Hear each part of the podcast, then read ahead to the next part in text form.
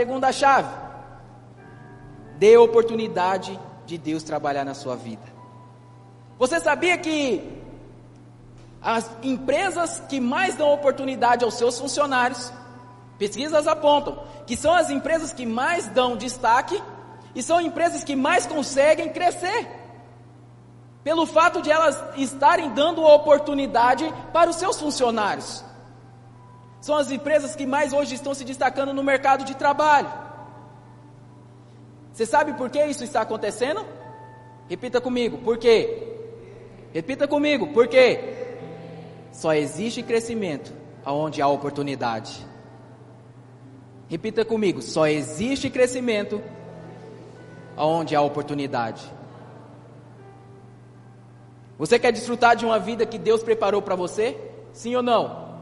Comece a dar oportunidade para Ele trabalhar na sua vida.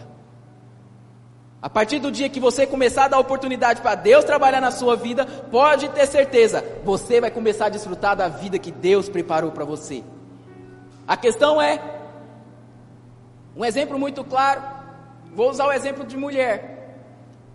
Mulher, quando muitas mulheres, não todas, mas mulher tem um negócio de ficar mudando móveis dentro de casa e muda a cama para um lado, aí o esposo chega em casa, a cama está do outro lado e fica todo momento mudando as coisas de lugar. Já o homem não, o homem toda vez que ele chega em casa e ele se depara com aquilo, ele pergunta: "Mas por que estava tão bom desse jeito?" Sabe por que disso? Porque a gente aprendeu a viver no comodismo. O ser humano aprendeu a viver acomodado. Então, se o sofá estiver do lado esquerdo, para ele vai estar sempre bom. Se a cama estiver do lado direito, para ele vai estar sempre bom. Ei, dê oportunidade para Deus trabalhar na sua vida. Quando você começar a dar oportunidade para Deus trabalhar na sua vida, irmãos, entenda algo coisas extraordinárias vai acontecer na sua vida. Amém? Lá em Apocalipse capítulo 3, versículo 20. A palavra do Senhor diz bem assim, ó: Eis que estou à porta e bato. Se alguém ouvir a minha voz e abrir a porta, entrarei em sua casa e com ele cearei e, com, e ele comigo.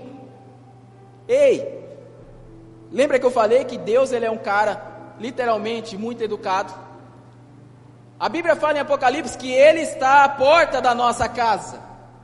A nossa casa é o nosso coração. Neste momento, Deus está à porta do seu coração e está batendo na porta do seu coração.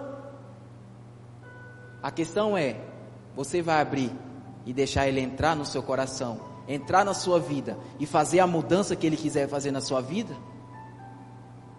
Você está preparado para as mudanças que Deus quer fazer na sua vida? Será que você está preparado para as mudanças que Deus quer fazer na sua vida? E entenda algo, preste atenção aqui.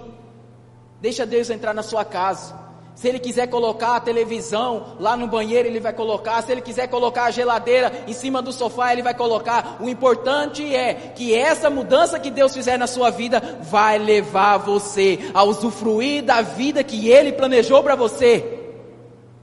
Para de viver no comodismo. Para de viver na mesmice que sempre assim tá bom. Que da forma que está, não, tá bom, desse jeito tá bom, para com isso. Deixa Deus transformar a sua casa. Agora eu te pergunto: você está preparado para as transformações que Deus quer fazer na sua vida? Irmãos, tem coisa na nossa vida que nós vai precisar abrir mão. E muitas das vezes nós não vamos entender o porquê aquilo, mas é porque Deus ele está mudando as coisas de lugar dentro da nossa casa. Um exemplo muito claro é Jacó. Quem sabe, a maioria das pessoas já ouviram a respeito de Jacó. Jacó ele era malandro desde a barriga da mãe. Quando foi para sair com seu irmão gêmeo, ele segurou no calcanhar dele e falou: Não, você não vai sair sozinho, não. Saiu junto. E dali em diante a vida de Jacó nós sabemos, uma vida de mentira, uma vida de trapaça, enganou seu próprio pai para receber a bênção de seu primogênito. E dessa forma foi a vida de Jacó. Mas Jacó ele entendeu, certo dia, que ele precisava de ajuda. E ele deu oportunidade para Deus trabalhar na vida dele. Irmãos, Jacó, a Bíblia fala que ele estava em determinado lugar e ele viu um anjo e ele lutou com aquele anjo. a noite inteira, até o momento que ele foi ferido na sua coxa. E o nome de Jacó foi transformado. O nome de Jacó, naquele momento, se tornava Israel. Você sabe quem foi Jacó, irmãos? Quando ele se tornou Israel? Jacó, os filhos deles, o filho de Jacó, os doze filhos de Jacó, foi responsável pelas doze tribos. Um cara que lá atrás enganava, se tornou um cara importante. Desfrutou de uma vida que Deus planejou para ele porque ele entendeu que ele precisava de ajuda e ele entendeu que ele precisava que as coisas na vida dele fossem mudadas de lugar. Ele deu oportunidade para Deus trabalhar na vida dele, até mudar o nome dele foi mudado. E se hoje chegar você e falar bem assim, ei meu filho, hoje você não vai se chamar mais Ricardo, mas você vai se chamar Saulo. E se Deus quiser mudar meu nome e falar bem assim, Jael, você não vai mais se chamar Jael, você vai chamar é, Nabucodonosor, não estou nem aí, desde que eu venha desfrutar aquilo que Deus planejou para mim. Deixa Deus transformar a sua vida também. Já que eu falei de Saulo, não ia falar a respeito. Mas Saulo, quem foi Saulo? Saulo foi perseguidor da igreja.